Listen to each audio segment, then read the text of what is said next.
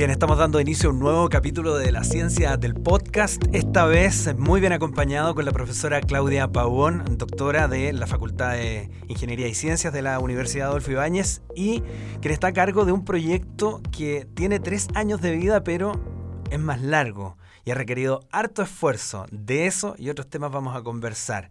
Profesora, bienvenida, muchas gracias por acompañarnos hoy. Muchas gracias por la invitación. Y este proyecto es Ecoparque. Digo yo que eh, tiene tres años, fue fundado o abierto al público en el año 2015, ¿no? Sí, en diciembre. En diciembre de 2015. Ah, Pero hay todo un trabajo hacia atrás. Fuera de micrófono me comentabas que eh, no, no son solo tres años. ¿Cuánto hay en esa, en esa maravillosa experiencia? Mira, hay más o menos eh, siete años de trabajo hacia atrás. Em, comenzamos con una idea, ¿cierto? Y un proyecto que em, quería ser por parte del municipio, de la Municipalidad de Peñarolén, como una granja educativa. Y cuando nos juntamos, municipalidad y universidad, se transforma eh, en un parque educativo con fines científicos también y donde la idea es eh, culturizar a las personas eh, y generar una retroalimentación respecto de lo que son las ciudades sostenibles. Entonces se, cambia un poco el proyecto a convertirse en un proyecto de economía circular que se llama hoy en día, pero aplicado a ciudades. Y llamamos metabolismo circular urbano. Y bueno, todo lo que implica un proyecto de estos, llevarlo desde la idea hasta hoy por hoy tener un espacio físico habilitado y con tres años de experiencia, ha implicado alianzas con todo tipo de actores. Eh, el proyecto es innovador en ese sentido. Eh, estamos aliados con la Municipalidad de Peñarolén y con tres empresas privadas, eh, empresas COPEC, Aguas Andinas y Metrogas. Y tiene todo esto, los actores involucrados, estos siete años de trabajo. Estoy tratando de, entrar un poquitito en el, en el momento de hace siete años atrás. ¿No había ecoparque en Santiago ni en Chile? No, no había. Fue, había un lote y, y, como concepto tampoco existía, o por lo menos que nosotros supiéramos, un, un concepto similar. Eh, partimos con la idea de generar una alianza público, privado y académico para poder eh, darle relevancia a estos temas de la sostenibilidad urbana, llevando el conocimiento de la universidad a la comunidad y brindando un espacio educativo eh, vivo a las personas. ¿Qué tan difícil es cuando uno tiene que partir desde cero con una idea vanguardista y, y los intereses? Me imagino yo que cada cual tiene su propia preconcepción de lo que espera, ¿no? Sí, yo creo que viéndolo hacia atrás es muy difícil. Afortunadamente cuando lo partí no sabía que iba a ser tan difícil. Porque claro, eh, eh, la idea es, es bonita y, las voluntades siempre estuvieron y, siempre han estado, pero ya conciliarlas eh, con, con, marcos regulatorios, por ejemplo, específicos, con metas distintas, con lenguajes distintos que hablan municipio, universidad, las exigencias que tenemos quienes trabajamos allí.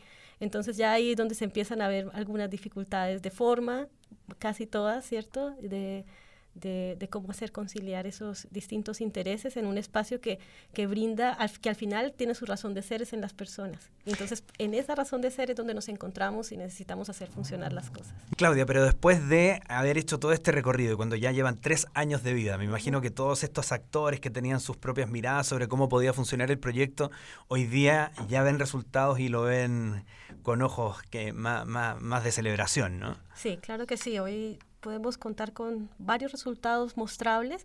Eh, hemos tenido más de 10.000 visitas de estudiantes, eh, de 10.000 visitas en general, 60% de estudiantes, digamos, al recinto. En estos tres años eh, se han ido aumentando año a año, o sea, cada vez tenemos mayor capacidad para acoger personas. Em, se han dictado 80 talleres a la comunidad. Esta es la labor que hace la Municipalidad de Peñarolén con sus monitores en el recinto. Em, hemos valorizado más de 200 toneladas de residuos orgánicos que ya no van a un, a un, relleno sanitario, sino que básicamente se convierten en abono para el mismo municipio. Entonces estamos mostrando que se pueden valorizar los residuos orgánicos. Em, y bueno, a nivel de investigación, de lo que hacemos como UAI, tenemos cinco líneas de investigación abiertas. Eh, básicamente recibimos estudiantes de afuera. Hoy por hoy recibimos estudiantes de seis universidades externas en eh, Holanda, la, Universidad de Wageningen, la Universidad de Hamburgo en Alemania. Em, este año recibimos estudiantes de EIC en París, eh, de la Escuela Colombiana de Ingenieros en Bogotá. Em, bueno, y también hemos trabajado con, con, nuestros propios estudiantes, obviamente, y con otras eh, universidades de acá de, de Chile. En cuanto a investigaciones, pues todos estos tres años de comenzar a investigar en estos temas in situ, también ya nos dejan los primeros resultados, este año esperamos tener cuatro primeras publicaciones ICI. Eh, y, bueno, y, seguir adelante dándole más formas a, las líneas de investigación. Este año abrimos una nueva, que es la de tratamiento de aguas. Siempre trabajamos con residuos en Ecoparque, pero las aguas también, eh, bueno, tú sabes, en Chile es súper importante el tema agua por la escasez del recurso y nuestra función ahí, al igual que con el tema de residuos, es ver cómo los podemos recircular todo el tema del metabolismo circular urbano, que es lo que nos compete como Ecoparques. Ver Eso te iba a preguntar, ¿a qué se refiere? ¿Cómo se define este metabolismo circular urbano? Sí, lo, más sencillo tal vez es definirlo en contraposición a lo que es el metabolismo lineal lineal, se entiende, ¿cierto? Eh, funcionamos así eh, hoy por hoy en el mundo, que extraemos como en un extremo de la línea, ¿cierto? se transforma, se hace algo y se dispone en otro extremo. Entonces extraemos eh, alimentos del campo, los llevamos a la ciudad y los disponemos como residuo en un relleno sanitario. Extraemos agua del campo, del, del, cajón del Maipo, lo que sea, la usamos en la ciudad y termina en una planta de tratamiento que la, que la devuelve, pero no limpia todo. Entonces genera también sus propios impactos y tener un gasto energético, etcétera. Entonces, en el metabolismo circular se quiere revertir esa situación y hacer que los recursos que se utilizan vuelvan a su origen, y, eso se hace, por un lado, disminuyendo la cantidad de, recursos que utilizamos, porque hay mucho gasto que no es eficiente, ¿cierto? Pero por otro lado, eh, procurando que los recursos que están en lo que llamamos residuos vuelvan a su origen. Por ejemplo, en los residuos orgánicos hay nutrientes, hay nitrógeno, hay fósforo, hay materia orgánica. Y hoy en la agricultura en Chile importa el 85% de los nutrientes, del nitrógeno y el fósforo. ¿Cuándo se podría sacar Cuando los podríamos sacar de nuestros propios residuos. Eh, en términos de agua, claro, puedes recuperar el agua misma para un reuso en riego, lo que sea, pero también puedes recuperar nutrientes, igual, nitrógeno, fósforo. Entonces, eso es lo que queremos, por un lado, transmitir a nivel de educación en Ecoparque, eh, y también hacer investigación en eso. Ecoparque tiene tres ejes, que son investigación aplicada, educación y vínculo con la comunidad. Entonces, en torno a este tema de metabolismo circular urbano, intentamos eh, cumplir, digamos, esta misión. Vamos con esos tres ejes, desde el último que mencionaste hacia atrás. A ver, eh, vinculación con el medio. ¿Ustedes están instalados específicamente dónde? Si alguien está escuchando este podcast y dice, yo quiero ir y conocer el ecoparque. Estamos en la avenida Rieta, exactamente frente al Home Center. Ya. Entonces, arriba de Tobalaba, eh, a cinco minutos en auto, digamos, de aquí de la sede de Peñarolén de la UAI. Ya, y entonces ahí las personas que llegan, ¿a qué se van a exponer? ¿Qué cosas pueden encontrar en el ecoparque? Bueno, hoy por hoy las personas no pueden ir de manera individual, se reciben grupos, ¿no? Y se hace, tienen que contactarse con la municipalidad de Peñarolén y se hacen visitas guiadas que son todas gratuitas, pero siempre coordinadas con antelación. También se reciben a eh, no sé, grupos de investigadores que vengan de otras partes, también como visitas eh, no solamente de niños y de colegios, sino también de otro tipo. Em, lo que van a encontrar allá es un espacio de 0.2 hectáreas, 2.000 metros cuadrados, donde tenemos eh, un huerto, unas camas de compost, unas camas de lombricultura, un vivero, sombreadero y un edificio de laboratorios. El, tour que se hace generalmente guiado es por la parte externa, el huerto, la parte de compost, etcétera, donde se le explica a, las personas cuál es el vínculo entre ellos. No solamente cómo es cada proceso, sino cómo el huerto se alimenta del, compost y, del humus de lombriz y cómo este compost y humus de lombriz se produce con los residuos de las ferias libres de Peñalolén. Entonces se hace como ese énfasis en el ciclo, en el círculo, en el metabolismo circular. Em, y también tenemos allá un biodigestor donde hacemos investigación, entonces también se muestra la producción de biogás, es otra opción que tenemos a partir de los residuos orgánicos, producir energía a partir de residuos y la producción de biodiesel, que es más demostrativa. No hacemos investigación tanto hoy en día, pero es más demostrativa como producir biodiesel a partir de aceites usados. Eso es más o menos el tour que, que se hace a las personas, que puede tener diferente duración dependiendo del grupo objetivo.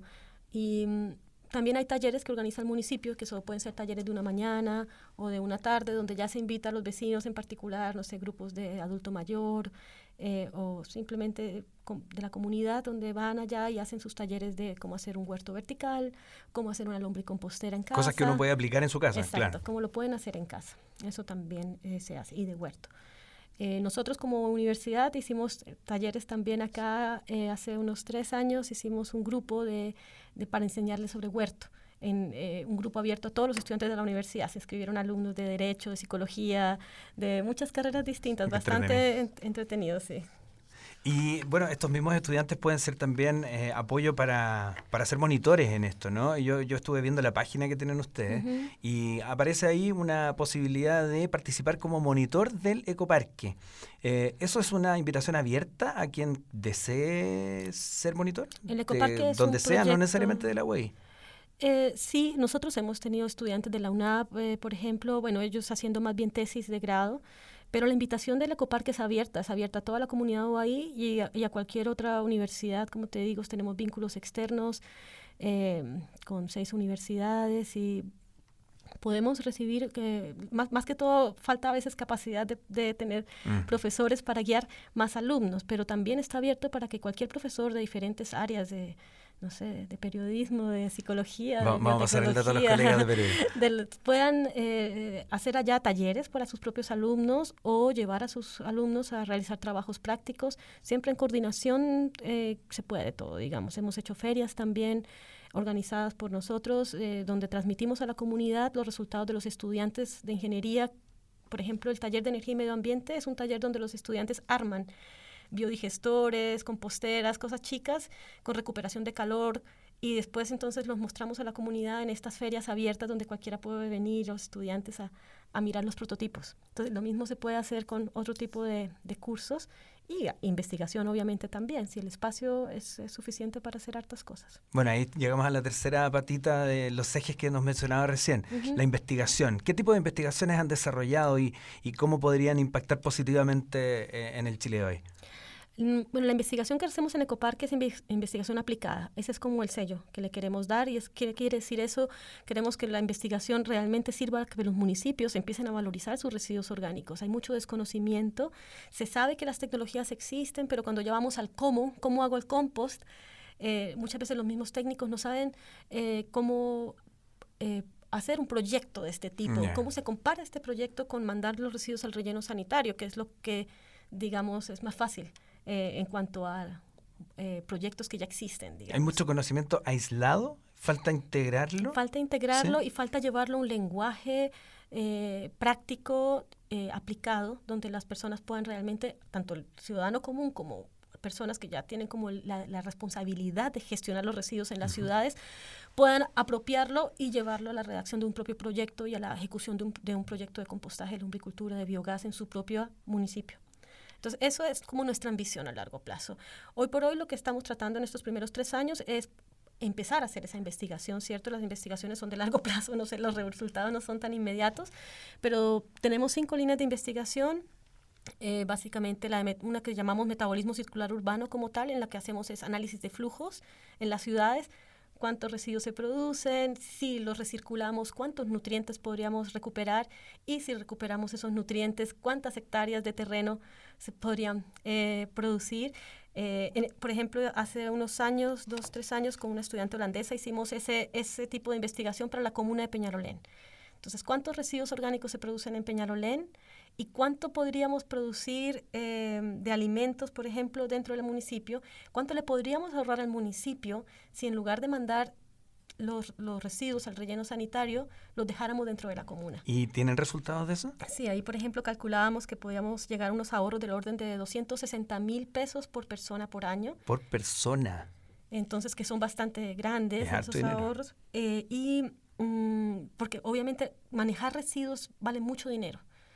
Puede ser 20, 30% de los recursos de un municipio.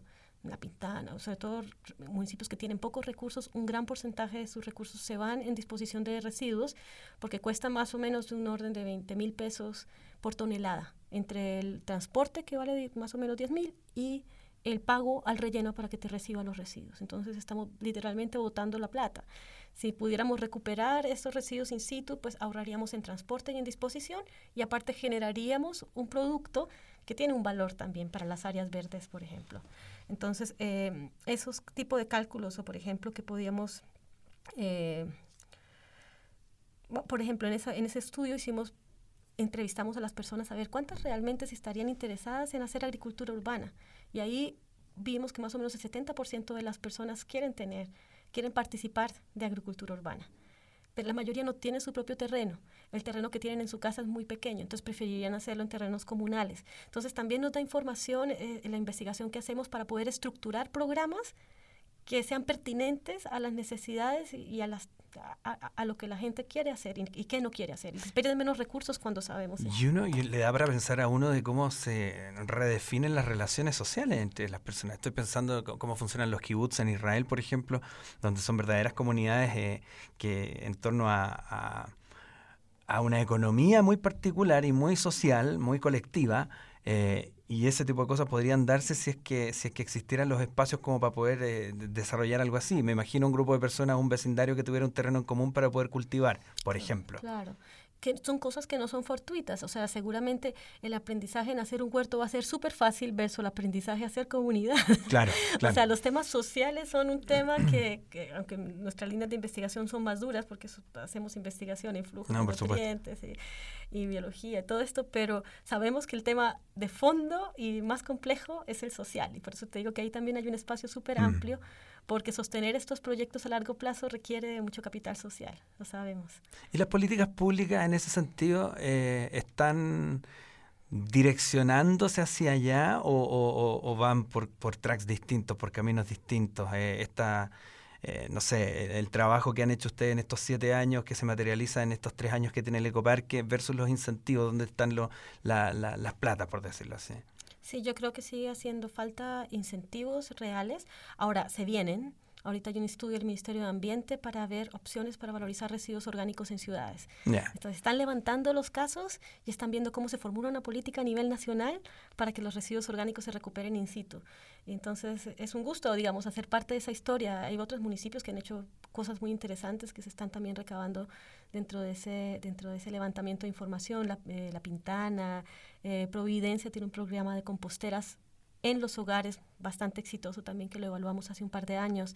Em, la Municipalidad de Santiago tiene este programa de, recoger los, los, residuos orgánicos casi que casa a casa en los alrededores del Parque O'Higgins y tienen también su lombricultura. Entonces hay muchas iniciativas piloto que ya muestran resultados y que ojalá si esto se, se, se lleva a una política nacional se den las facilidades, como tú estás diciendo, de inversión y, y a veces más que facilidades es ponerle trabas a lo, a lo que no se debe hacer, como en, en, Europa se hizo en su momento, que se les pone unos impuestos muy grandes a los rellenos sanitarios, se vuelven tan caros que...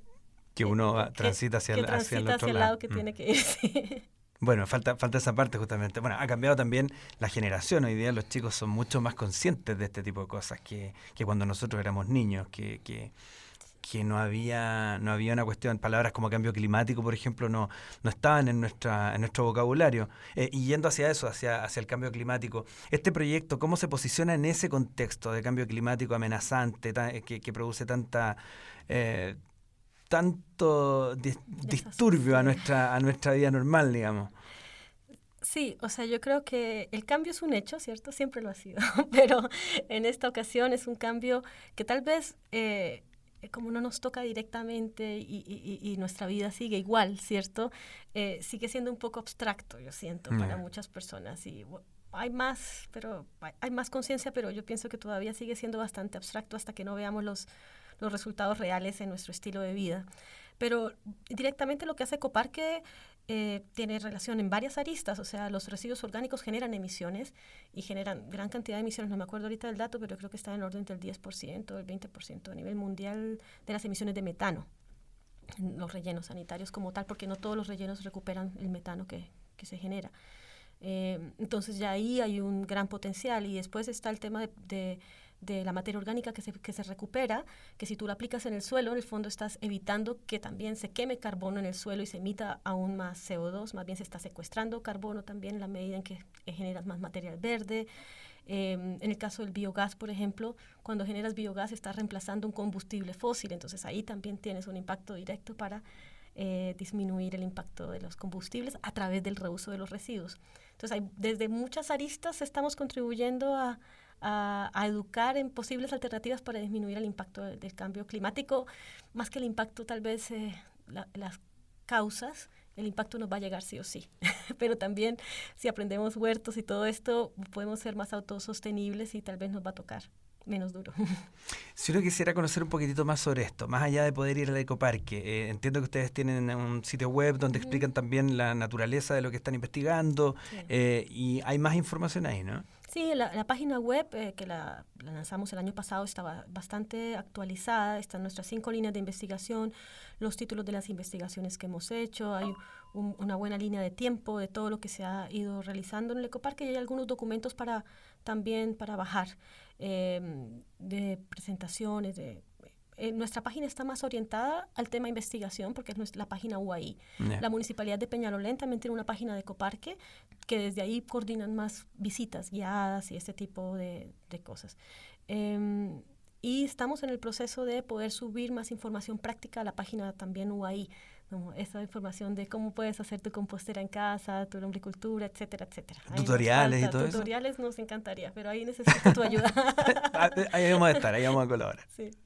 Muchas gracias, Claudia, por estar con nosotros hoy día. Bueno, muchas gracias a ti. Conversábamos con Claudia Pavón, eh, académica de la Universidad Adolfo Ibáñez, de la Facultad de Ingeniería y Ciencias, y por supuesto a cargo de este proyecto maravilloso Ecoparque, para que lo conozcan también ahí en el corazón de Peñalolén. Y nos escuchamos en un próximo capítulo de La Ciencia del Podcast.